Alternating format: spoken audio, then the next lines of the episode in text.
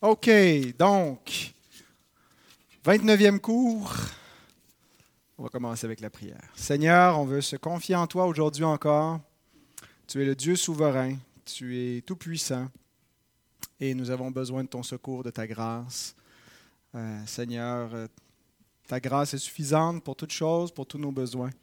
Et on veut te demander de bénir ce temps qu'on va passer ensemble à étudier cette partie de l'histoire, à comprendre, Seigneur, les revirements et que tu puisses fortifier notre foi en toi, sachant que tu es le souverain sur l'histoire, sur toutes choses.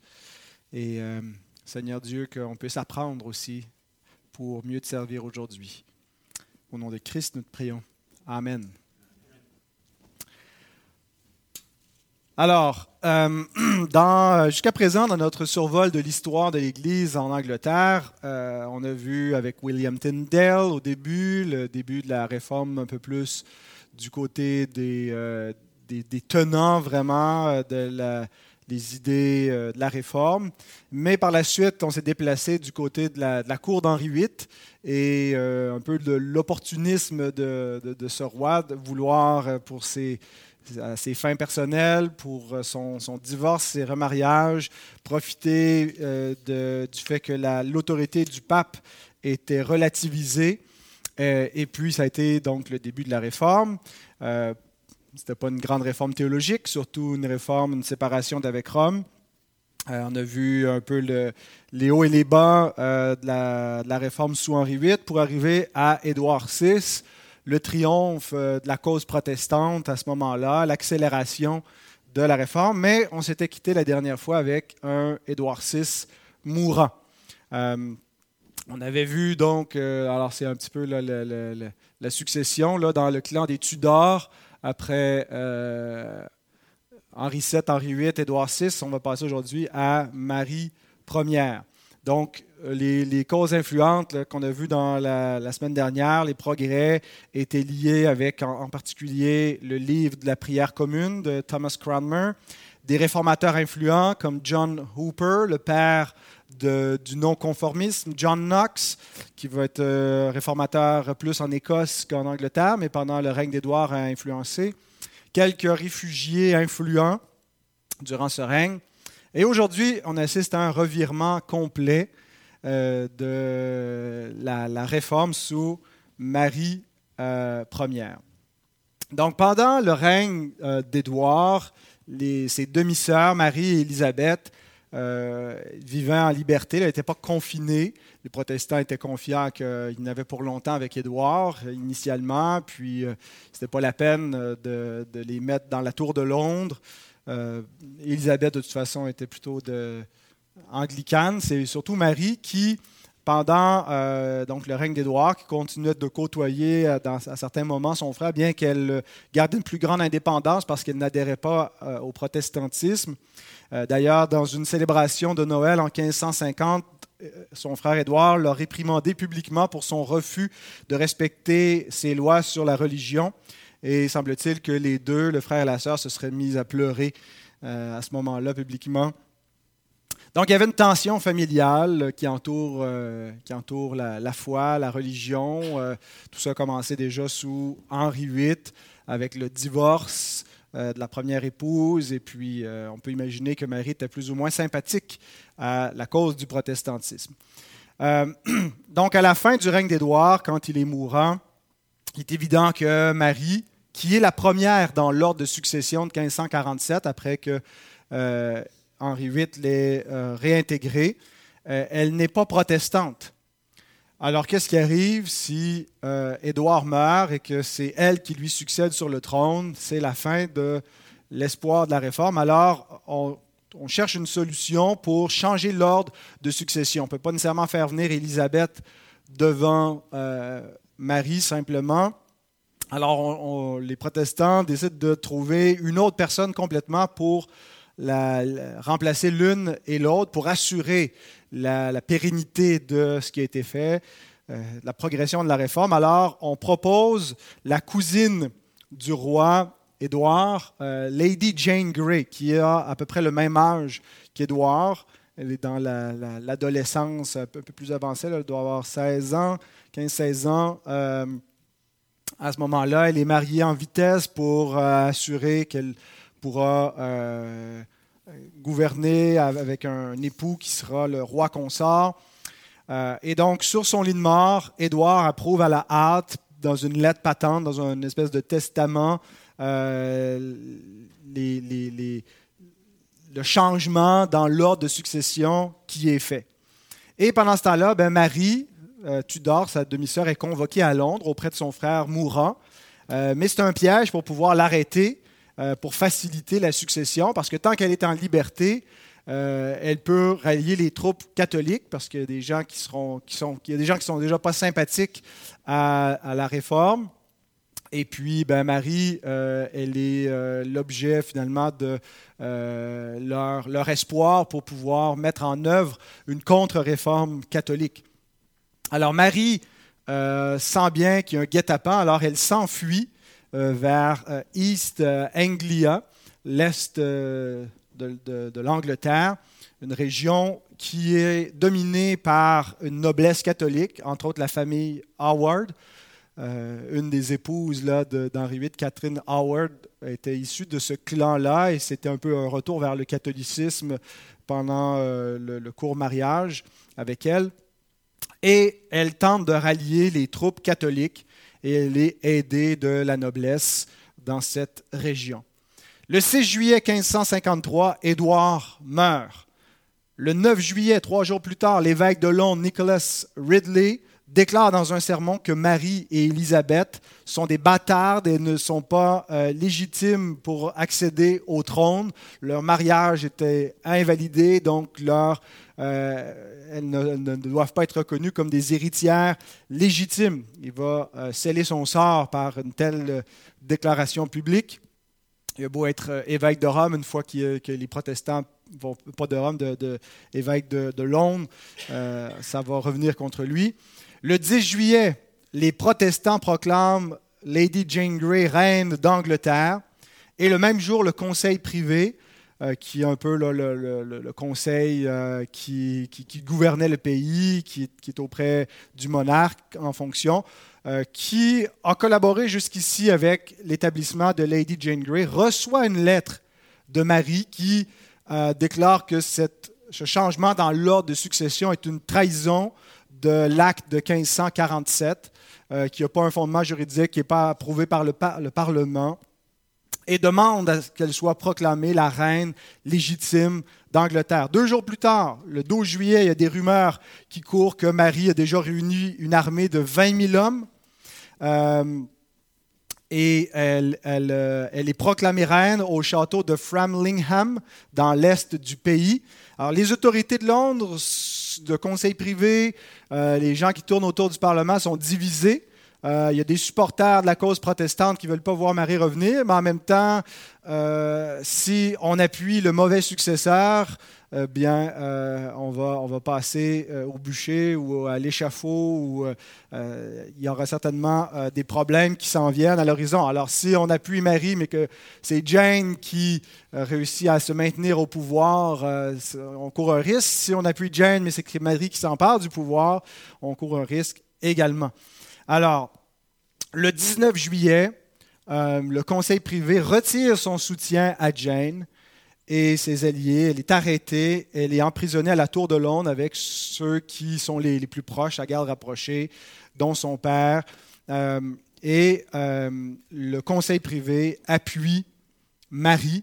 alors Jane est appelée la reine de neuf jours parce qu'elle a régné finalement neuf jours. Elle n'a pas eu le temps d'être couronnée, là, mais elle est la première reine euh, régnante d'Angleterre, mais seulement pour neuf jours. Le 3 août, Marie entre en triomphe à Londres. Elle est acclamée. C'est pas juste qu'elle a une armée de son côté, peut-être aussi que les gens euh, l'acclament parce qu'elle a une armée, mais euh, la, plupart des Anglais la voient comme l'héritière légitime, voient que ça s'est fait à la hâte, le changement dans l'ordre de succession, que c'est une sorte de trahison.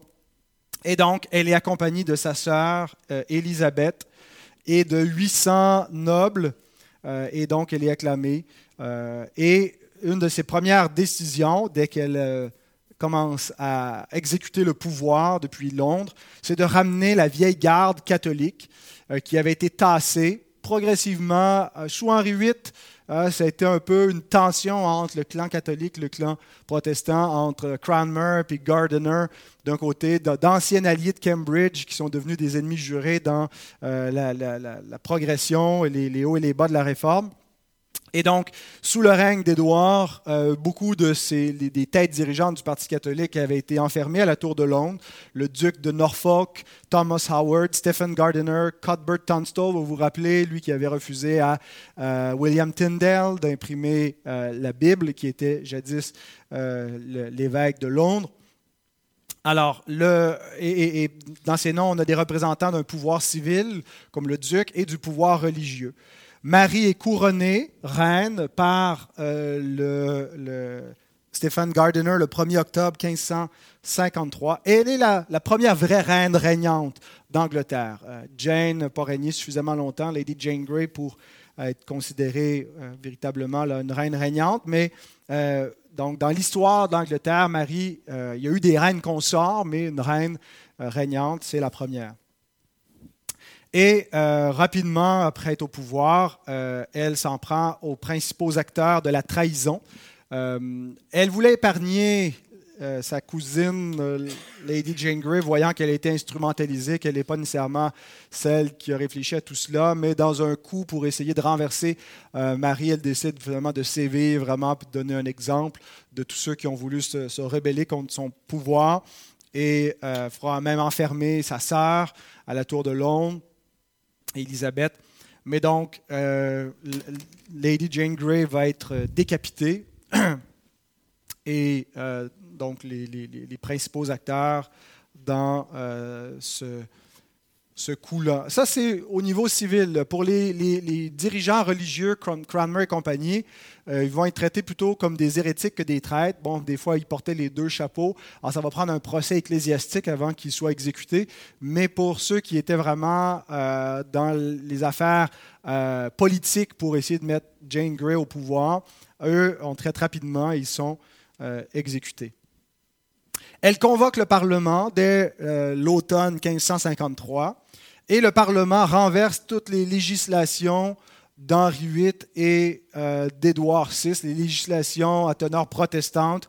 On abolit l'acte de suprématie de 1534. On restaure l'acte des six articles de 1539, le fouet à six, cordes, euh, qui avait été euh, proclamé sous Édouard VIII, aboli, pardon, sous Henri VIII, aboli sous Édouard VI et donc qui fait que les ministres qui sont mariés sont automatiquement privés de leur titre. On réinstaure le célibat du clergé. On ramène finalement l'Église au catholicisme. Euh, il, y a, un certain euh, travail à être fait parce que bon, l'Angleterre peut faire des choses de son côté, comme abolir l'acte de suprématie, qui est un acte un peu euh, parlementaire, mais l'Église catholique, ça veut se réconcilier avec Rome. Il y a des, des dialogues à avoir.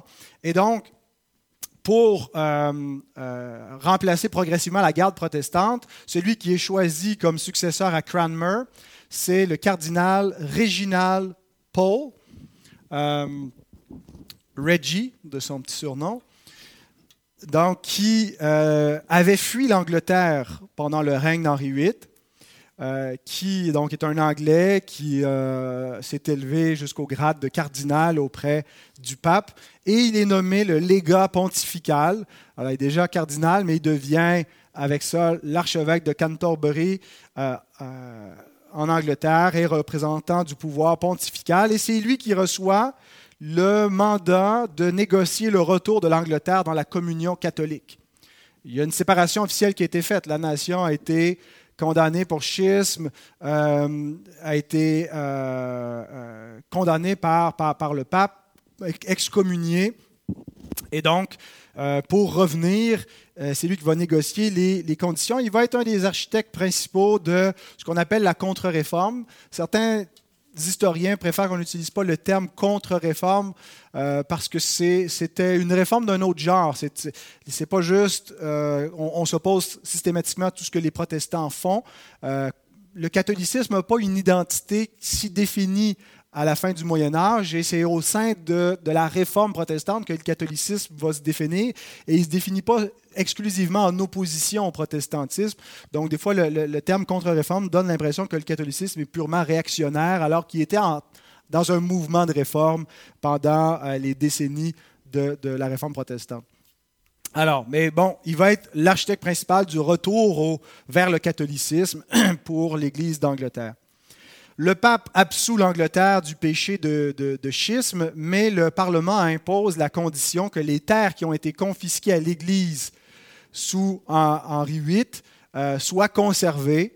Euh, les nobles, finalement, ont racheté, on a confisqué des, euh, monastères et des terres appartenant à l'Église. Beaucoup d'anciens clercs, des, religieux, des nonnes, des gens d'ordre monastique ont abandonné la vie monastique, reviennent euh, se sont mariés, certains d'entre eux. Alors, de, des, des, 1500 à 2000 candidats qui avaient abandonné cette vie monastique, il y en a à peine une centaine qui vont revenir, retourner dans les ordres monastique parce que les gens sont passés à autre chose, ils profitent de la vie. Euh, et, la vie monastique change beaucoup aussi à partir de la réforme protestante. C'est les, jésuites qui vont euh, prendre l'ascendance dans le, profil d'une vie euh, avec des, des, vœux monastiques. Finalement, c'est que tu n'es plus dans un monastère, c'est une piété plus individuelle plutôt qu'en communauté. On y viendra éventuellement si on parle un peu de comment le, catholicisme s'est dessiné pendant les, années de la Réforme. Mais donc, euh, l'Église accepte que, que, les terres qui ont été confisquées soient abandonnées. Euh, en échange, elle reçoit que l'acte contre l'hérésie soit réinstauré, qui avait été aboli sous euh, Édouard VI. Alors ça, ça avait été un peu le génie de euh, Thomas Cromwell, si vous vous souvenez, l'homme d'État, l'homme politique qui avait vu un, avantage économique dans l'idée de la réforme et puis de liquider, euh, de confisquer ces terres euh, qui appartenaient à l'Église, les donner à la couronne, les vendre à la noblesse. Et la noblesse a fait tellement d'argent avec ça que ils ne veulent pas nécessairement revenir en arrière. Alors il y a des, il y a des, points des éléments de non-retour qu'on ne pourra pas ramener complètement l'horloge euh, avant Henri VIII, avant le divorce.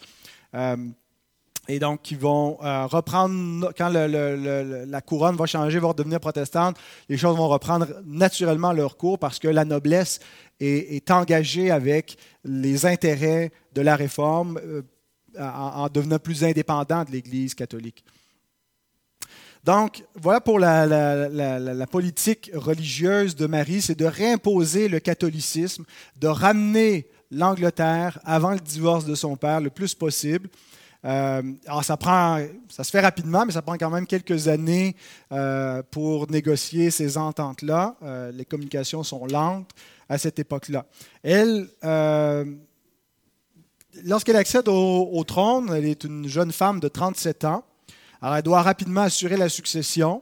Euh, et une des meilleures façons, c'est de se marier, parce que la deuxième personne dans l'ordre de succession, c'est sa sœur, tandis que si elle se marie, ça devient ses propres enfants, si elle a des enfants. Alors, elle a quelques prétendants euh, qui, lui font la cour. Certains sont, suggérés, mais son cousin, Charles Quint, l'empereur du, l'empire, euh, du Saint-Empire romain germanique sur le continent, euh, lui suggère de marier son propre fils Philippe. Philippe est de 11 ans, son cadet. Et euh, à ce moment-là, il n'est pas légal, il n'est pas égal vis-à-vis de Marie au niveau de ses titres euh, de, noblesse et ses propriétés. Il est, il est roi d'Espagne, mais son père Charles lui concède quelques titres supplémentaires pour le faire égal à Marie. Le Parlement est plutôt opposé à ce mariage parce qu'il préfère que la reine marie un Anglais. Il faut savoir qu'il y a une rivalité euh, qui durait déjà depuis longtemps entre l'Angleterre et l'Espagne, deux grandes puissances euh, qui vont entre autres se, battre dans la, conquête du Nouveau Monde, euh, de, l'Amérique.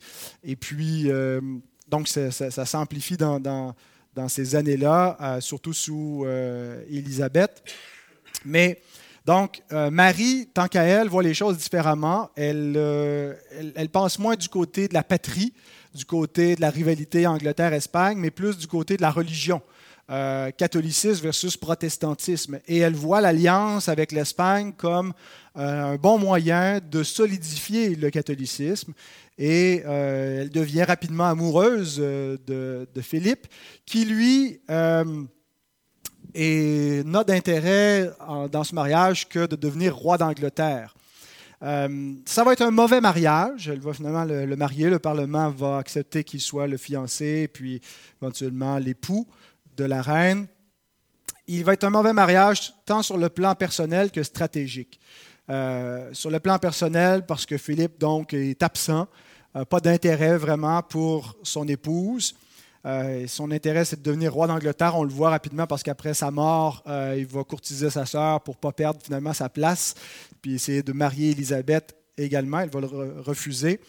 Euh, certains, donc, pro-catholiques, proposent que Philippe devienne, dans l'ordre de succession, le, premier sur la liste, pour si son épouse décédait, donc il devienne le roi régnant d'Angleterre. C'est refusé par le Parlement. Euh, le Parlement a beau favoriser une législation plus catholique, mais euh, craint, ne veut pas nécessairement que l'Espagne contrôle l'Angleterre. Et euh, Marie va être malheureuse dans ce mariage. Elle semble véritablement amoureuse d'un mari qui ne lui donne pas vraiment d'intérêt. Et peut-être que ça va contribuer à amplifier son amertume, euh, qui va l'en faire, euh, faire d'elle la Bloody Mary qu'on connaît. Euh, elle va vivre une grossesse nerveuse. Elle avait un tempérament nerveux, souvent des indispositions dues à, du stress. Et puis, elle se croit enceinte, elle commence à avoir des symptômes, l'utérus qui, qui, grossit comme si elle était enceinte. Et puis après quelques mois, tout se dégonfle finalement. Euh, c'est une grossesse nerveuse et puis elle est comme humiliée de, tout cela. Et elle, espérait que justement ça allait euh, donner un peu de, vie à ce mariage, que ça allait donner de l'intérêt à son époux pour elle, comme, comme Léa avec euh, si elle lui donne des fils, que, que, son mari va l'aimer. Et donc, elle va vivre une deuxième fois euh, quelque chose de semblable. Elle, va mourir d'un cancer, soit de l'utérus ou des ovaires, on n'est pas certain, en 1558.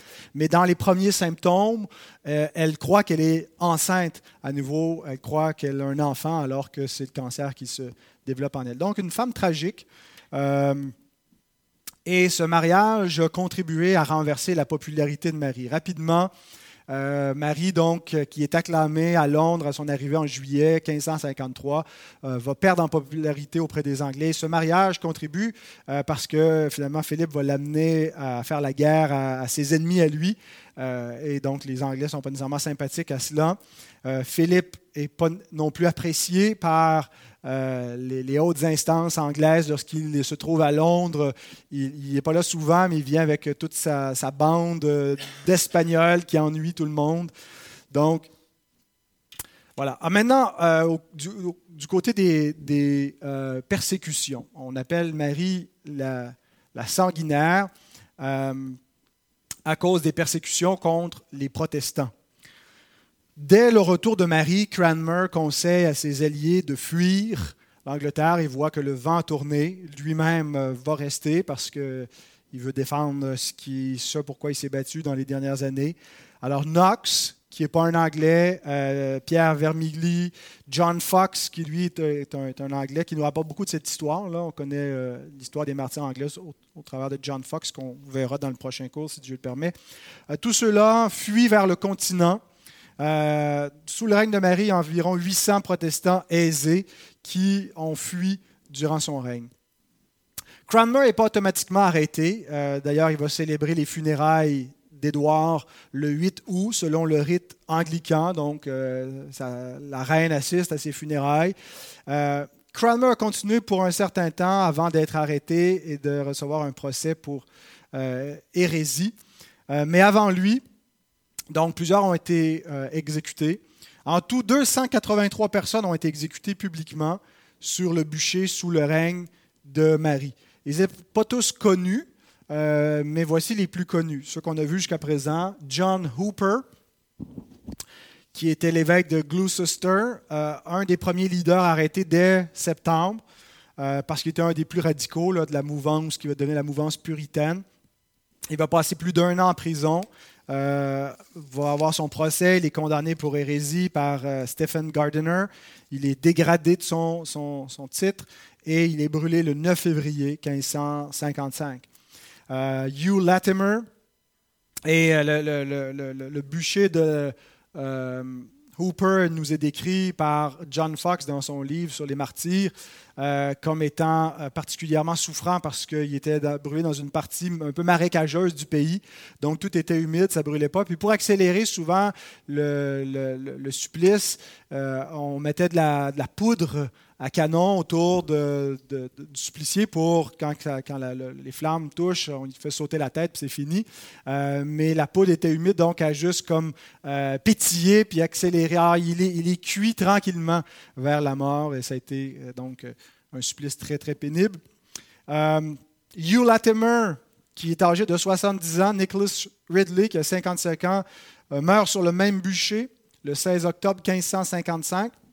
Et Cranmer est forcé, est sorti de sa prison pour euh, assister à l'exécution. On le voit ici, euh, il est sur la tour de la prison il prie euh, pour ses deux anciens collègues, que le Seigneur les fortifie. Et Fox nous rapporte les paroles de Latimer à son collègue. Il lui dit Prenez courage, maître Ridley, et soyez un homme. Aujourd'hui, par la grâce de Dieu, nous allumons un flambeau en Angleterre et j'ai foi qu'il ne sera jamais éteint. Alors, euh, Latimer meurt rapidement, Ridley euh, va, souffrir plus longtemps sur ce bûcher. Euh, Martin Bussard et Paul Fagus, qui euh, étaient morts l'un en 1551, l'autre en 1549, subissent un procès posthume, sont déterrés, il y a une procession et on brûle leurs ossements avec leurs écrits en 1557. Ils ne seront pas hérétiques pour bien longtemps parce qu'ils vont être réhabilités en 1560 lorsque Élisabeth euh, revient, euh, va être au pouvoir. Donc, une des premières choses qu'elle fait, c'est qu'elle réhabilite la mémoire de, de, ces protestants brûlés sous le règne de sa sœur. Ils vont être vus comme des martyrs, non plus comme des hérétiques. Thomas Cranmer, donc, un des principaux artisans, un vieil homme à cette époque-là. Il est emprisonné depuis le 13 novembre 1553, donc dans les premiers mois où Marie arrive au pouvoir. Il va rejoindre en prison euh, Latimer et Ridley. Il va connaître un procès un peu plus long parce qu'il occupait une position plus élevée. Il était l'archevêque de Canterbury. Euh, et donc, son procès doit se faire sous juridiction papale. Rome autorise sa condamnation. Et à ce moment-là, Cranmer manque euh, un petit peu de courage. Euh, il est le dernier, il faut comprendre aussi, c'est un, vieil homme, euh, il, a vu tous ses amis périr, il est tout seul. et donc, il accepte de signer une rétractation de sa foi protestante. mais bon, ça se fait au travers un peu de, de débats théologiques, de discussions. il débat avec Edmund Bonner, le nouvel évêque de Londres. Euh, qui est insatisfait de sa rétractation? Euh, Cranmer ne concède pas suffisamment, selon lui, de, ses erreurs. Alors, la date de son exécution est quand même fixée. Et c'est là où Cranmer se rétracte de ses premières rétractations et va jusqu'au bout. Euh, il se rétracte complètement. Il est prêt à reconnaître le pape euh, comme vicaire de Christ euh, et, soutenir pleinement la, la, foi catholique, être reçu à nouveau dans la communion catholique. En principe, une telle rétractation aurait dû faire qu'il serait absous. Peut-être qu'il ne garde pas et ne conserve pas ses, ses titres, mais qu'il soit pardonné. Mais Marie refuse euh, une absolution, ne croit pas vraiment à sa rétractation. Il faut dire aussi qu'il y a peut-être une affaire de vengeance personnelle. C'est celui qui a euh, célébré le divorce euh, avec sa mère. Alors, elle lui en veut possiblement personnellement. Et donc, son, son, exécution est fixée au 21 mars. Alors, il, on lui offre quand même, s'il veut mourir avec la bénédiction de l'Église, de faire un discours public dans lequel il annonce qu'il revient à la foi catholique. Euh, il accepte, il, soumet un écrit à l'avance de ce qu'il va dire pour se rétracter et puis être reçu dans les grâces de l'Église. Et lorsque vient le temps de prendre la parole publique, euh, après avoir prié puis dit qu'il faut se soumettre aux autorités, au roi, à la reine, euh, il fait volte-face et il abjure ses rétractations. Euh, il euh, maudit sa main qui a signé les rétractations en disant qu'elle sera la première à périr dans le bûcher. Et il déclare que le pape est l'antéchrist, donc il abandonne son œcuménisme d'un seul coup. Et il brûle au même endroit où ses amis Latimer et Ridley avaient brûlé six mois plus tôt. Euh, et il fait comme il a dit, sa main brûle en premier dans le bûcher, on le voit ici, en tout cas ça nous est rapporté par John Fox, où euh, Cranmer aurait laissé sa main dans le feu jusqu'à ce qu'elle soit complètement consumée. Donc, revenons brièvement à Marie euh, pour le déclin de, son règne et sa mort. Euh, Marie souffrait d'une impopularité grandissante. entre autres parce qu'elle s'est lancée dans une guerre contre la France pour le compte de l'Espagne. Euh, et pour cela, elle reçoit aussi la condamnation de Rome, qui à ce moment-là était euh, l'allié des Français. Euh, une autre, elle, subit aussi une perte importante sur le continent. Depuis 200 ans, les Anglais possédaient Calais, euh, qui, était jadis donc une ville, un port euh, français. Et sous le règne de Marie, euh, eh les Français ont pu le récupérer dans cette, cette guerre où il, le roi de France a ramené ses troupes pour aller combattre les Anglais et les Espagnols. donc ça, ça a été une, perte importante. Ils n'ont plus jamais eu de possession sur le continent à partir de ce moment-là. Euh, il y a eu des famines pendant son règne euh, dues à, trop de pluie. Euh, elle a vécu deux fausses grossesses. Et pour Marie, elle interprétait tout cela comme le jugement de Dieu parce qu'elle tolérait, elle avait toléré des hérétiques dans son royaume, les protestants. et donc, sa santé a commencé à décliner. au printemps 1558, elle va mourir comme une femme amère, frustrée, triste et elle n'a pas pu assurer une succession catholique. Elle doit se résigner à ce que sa, demi-sœur Élisabeth lui succède sur le trône. Alors, elle été emprisonnée une partie de son règne. Euh, mais euh, sont, euh, bien qu'ils n'étaient pas nécessairement les meilleurs amis, il y a eu des moments où ils ont, se sont côtoyés. Et entre autres, elles, partagent le même tombeau dans l'abbaye de Westminster, sur lequel il est écrit Consort sur le trône et dans la tombe. Ici, nous dormons, Élisabeth et Marie, sœurs dans l'espoir de la résurrection. Elle meurt à 42 ans, le 17 novembre 1558. Et dans la même journée, quelques heures après, le cardinal Réginald Paul est emporté par la grippe. Il y avait une épidémie d'influenza et donc il en meurt. D'un seul coup, la même journée, le trône royal et la cathédrale de Canterbury deviennent tous les deux vacants. Euh, alors, providence extraordinaire et ça devient un point tournant dans l'histoire du protestantisme anglais. Ce sont les derniers monarques et archevêques euh, catholique. En fait, ce n'est pas tout à fait vrai. Il y aura, euh, au niveau de l'archevêché, Paul est le dernier archevêque catholique. Les autres seront, à partir de là, tous des, protestants anglicans.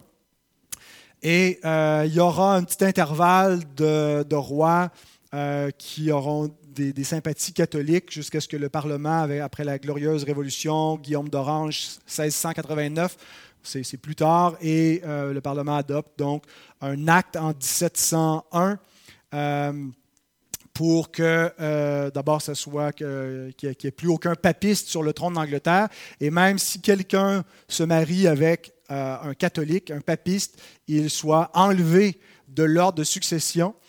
Jusqu'à récemment, si un membre de la famille royale anglaise mariait un catholique, il était automatiquement rayé de l'ordre de succession. L'ordre de succession existe encore, je ne sais pas si c'est une cinquantaine ou une centaine de noms dans l'ordre qui succède au trône d'Angleterre. Et c'est seulement en 2013 que l'acte de succession a permis que quelqu'un puisse marier un catholique et demeurer sur l'acte de succession, mais pas être un catholique lui-même. Euh, donc, point tournant, à partir de ce moment-là, le trône royal, la cathédrale de Canterbury euh, deviennent disponibles et les protestants vont reprendre le contrôle. Alors, en guise d'analyse, terminons avec quelques, mots euh, d'analyse. Euh, Marie première, sanguinaire ou monstre imaginaire? le titre le, surnom Bloody Mary vient surtout de l'influence euh, des, années qui vont suivre et d'un livre en particulier, le Acts and Monuments de John Fox, les Actes et Monuments, ou euh, aussi connu sous le nom de Livre des Martyrs de John Fox, dans lequel euh, le règne de Marie est dépeint comme un règne brutal, anti-protestant, et démontre que le catholicisme, c'est ça, c'est la violence contre les protestants. Et, c'est le livre qui a vraiment contribué à animer le sentiment anticatholique dans l'esprit anglais pendant des siècles. Ce livre va connaître plusieurs vies à différents moments de l'histoire anglaise, mais aux côtés de la King James, aux, côtés du, livre la prière commune, est un des livres qui a vraiment marqué l'identité euh, anglaise protestante. Et donc, les catholiques n'auront jamais, euh, à partir de ce moment-là, accès à des hautes fonctions en Angleterre, vont être complètement tassés. Et euh, c'est, entre autres, la façon qu'ils sont dépeints par Fox et par les protestants, par les puritains qui vont venir dans les décennies ultérieures. Et donc, ça nous laisse vraiment avec cette image vraiment amplifiée que Marie, c'était cette reine sanguinaire, tyrannique, comparable à Néron, dans les premiers siècles de l'Église qui persécutait les chrétiens. Euh, tandis que dans le même livre, Henri VIII est euh, présenté de manière sympathique. Alors qu'Henri VIII euh, a brutalisé beaucoup plus de gens que Marie Peut-être c'était plus égal, protestant, catholique. en fait, lui, il, écrasait tous ceux qui pouvaient s'opposer de quelque façon à, à, sa volonté. Marie semble avoir été un peu plus tolérante que son père, mais c'est elle qui est le Bloody Mary, tandis que Henri VIII, dans le, narratif protestant anglais, est vu comme un roi du bon côté de l'histoire. Bon, il n'est pas pleinement protestant, mais regardez comment on le dépeint. Euh, assis sur son trône, la Bible dans les mains, l'épée dans les mains et le pape sous ses pieds. Et ça, c'est dans, dans, dans, le livre de John Fox. Euh, alors, ça nous dit donc comment, euh, quand on écrit l'histoire, comment on peut influencer, comment on va percevoir l'histoire. Mais dans la réalité, euh, la, réalité est plus nuancée et puis on peut pas mettre, euh, si on met Henri comme un, héros, on ne peut pas dépeindre Marie comme une sanguinaire absolue, tyrannique. les protestants aussi ont été également tyranniques sous le, règne d'Édouard, euh, les, réformes qui étaient faites étaient imposées à coup d'actes d'uniformité. Euh, les catholiques ont été persécutés par eux. Donc, c'est pas souvent euh, l'histoire protestante les dépeint comme eux se battaient pour la liberté, pour la vérité, mais non, en fait, ils se battaient pour leur propre forme de, de, gouvernement. Alors, il ne faut, il faut, faut, pas nécessairement mettre tout l'opprobre sur le côté des catholiques et les protestants sont les, gentils. Euh, je pense aussi que c'est important de comprendre le profil psychologique de Marie Ière pour comprendre un peu son règne.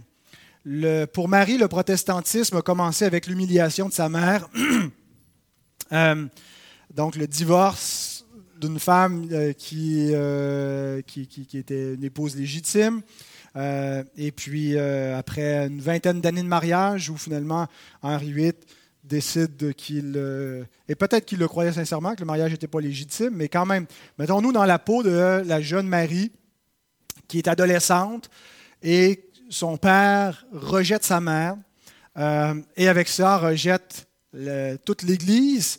elle doit désapprouver son père et considérer que tout ce, orientation vers le protestantisme et de la folie. Euh, et à partir de là, sa santé est affectée par des stress, des états dépressifs. Elle est souvent malade, euh, des épisodes où, elle, elle, est vraiment pas bien. Alors, est-ce que c'est ce, divorce? Mais elle, vit des tensions avec son père euh, qui lui interdit de voir sa mère, qui est, qui est comme euh, isolée. Euh, elle est déclarée illégitime par son père, une bâtarde, littéralement, qu'il la déshérite. il la remet dans l'ordre de succession, mais un peu à reculons. il l'a forcé entre-temps à devenir la marraine de son fils. donc, on peut imaginer comment elle, s'est fait écœurer littéralement par la foi protestante. Euh, je pense aussi qu'elle était sincèrement attachée à, son héritage maternel. Sa mère vient de la famille des Habsbourg, euh, de la superpuissance sur le continent, des familles espagnoles. Elle est probablement plus près euh, sentimentalement de sa mère que de son père. Et je pense qu'elle était sincèrement catholique.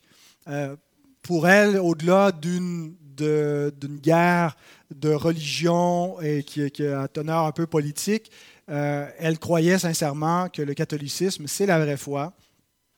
Elle se fait harceler par les protestants lorsqu'elle devient reine, dans les pamphlets, dans leurs écrits, dans leurs sermons. Euh, des gens comme John Knox qui euh, partent après elle. Donc, elle n'a pas de sympathie pour le protestantisme. Et quand on regarde un peu son, son profil psychologique, on comprend, on peut comprendre pourquoi. Il faut dire aussi que tous les protestants n'ont pas été tués sous son règne. Matthew Parker, qui va devenir le prochain archevêque de Canterbury sous Élisabeth, euh, qui est un protestant pendant le règne de, Marie, fait profil bas. Euh, il semble qu'il y a des congrégations clandestines aussi qui se réunissaient à Londres, des congrégations plutôt protestantes. Euh, alors, il y avait pas, Marie n'a pas procédé à une épuration religieuse complètement. Euh, les têtes dirigeantes principales sont tombées, les principaux acteurs qui visaient à, l'empêcher de devenir reine sont tombés, euh, les principaux responsables dans le divorce euh, de, son père et de sa mère ont été exécutés. On comprend qu'elle avait un sentiment de vengeance personnelle contre Cranmer, mais elle n'est peut-être pas aussi sanguinaire que ce que l'histoire a voulu faire d'elle.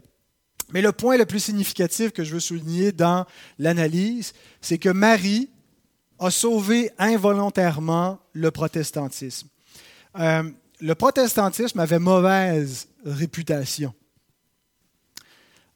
en Angleterre. D'abord, euh, ça a mal débuté avec Henri VIII, avec un mauvais motif euh, pour ce, divorce, puis cette séparation d'avec Rome, puis cette, fin de pouvoir. Il se fait proclamer le chef suprême de l'Église d'Angleterre.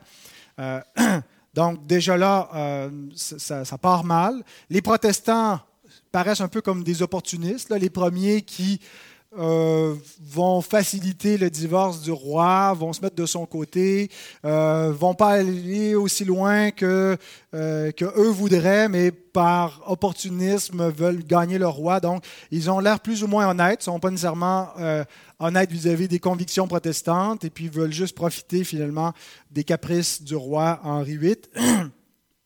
font de nombreux compromis doctrinaux.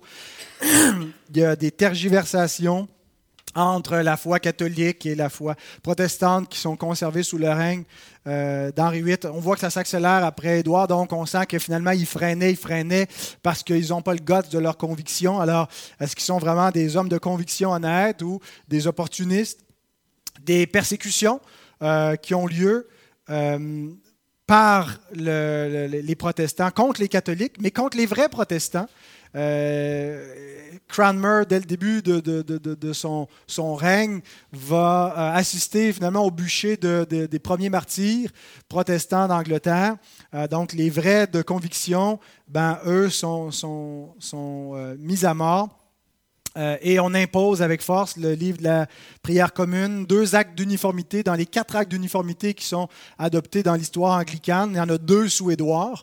Donc, c'est une forme de tyrannie, hein, ce n'est pas la liberté de religion, vous êtes obligé d'utiliser ce livre-là, autant qu'il peut être bon et avoir être plus en conformité avec l'Écriture. Euh, et aussi euh, l'affaire euh, Jane Grey, les machinations politiques. Donc, le protestantisme avait mauvaise presse, n'était pas vu comme les, héros de la foi, les défenseurs de la veuve et de l'orphelin, était vu comme des gens malhonnêtes qui ont profité finalement de de revirement politique pour essayer de s'immiscer au pouvoir. Et sans l'opportunité de racheter leur cause, ben, les protestants auraient peut-être fait banqueroute. Les gens se seraient, euh, euh, seraient revenus euh, au catholicisme, mais certains catholiques avaient une meilleure réputation, qu'on pense à... J'oublie le nom de celui, un des, premiers, là, qui, est mort parce qu'il ne voulait pas reconnaître l'acte de suprématie. Euh, lui qui écrit l'Utopie, euh, ça vous dit rien? ça, me reviendra plus tard, donc, qui, donc des catholiques qui sont morts pour leur foi, qui avaient l'air plus honnêtes que les protestants, alors sans l'opportunité de racheter leur cause. Et c'est exactement ce que Marie leur a donné, cette opportunité. on peut on ne peut pas accuser un martyr d'opportunisme. On peut dire qu'il meurt dans l'erreur, mais euh, il ne peut pas mourir par opportunisme. Euh, alors, ils se sont en quelque sorte refait une réputation, ils se sont refait un capital de sympathie. Et à partir de là, ils ont pu être retenus dans l'histoire comme les héros, comme les défenseurs de la vérité et de la liberté, surtout que c'est eux qui ont écrit l'histoire euh, après. Donc, les catholiques ont été neutralisés, que la reine anglicane soit revenue sur le trône. Euh, et donc, en quelque sorte, la prière de Latimer a été exaucée. Nous allumons un flambeau en Angleterre et j'ai foi qu'il ne sera jamais éteint. Alors, les Anglais ont influencé et ont répandu le protestantisme plus que quelque autre nation. La foi protestante est vraiment liée à l'identité anglo-saxonne.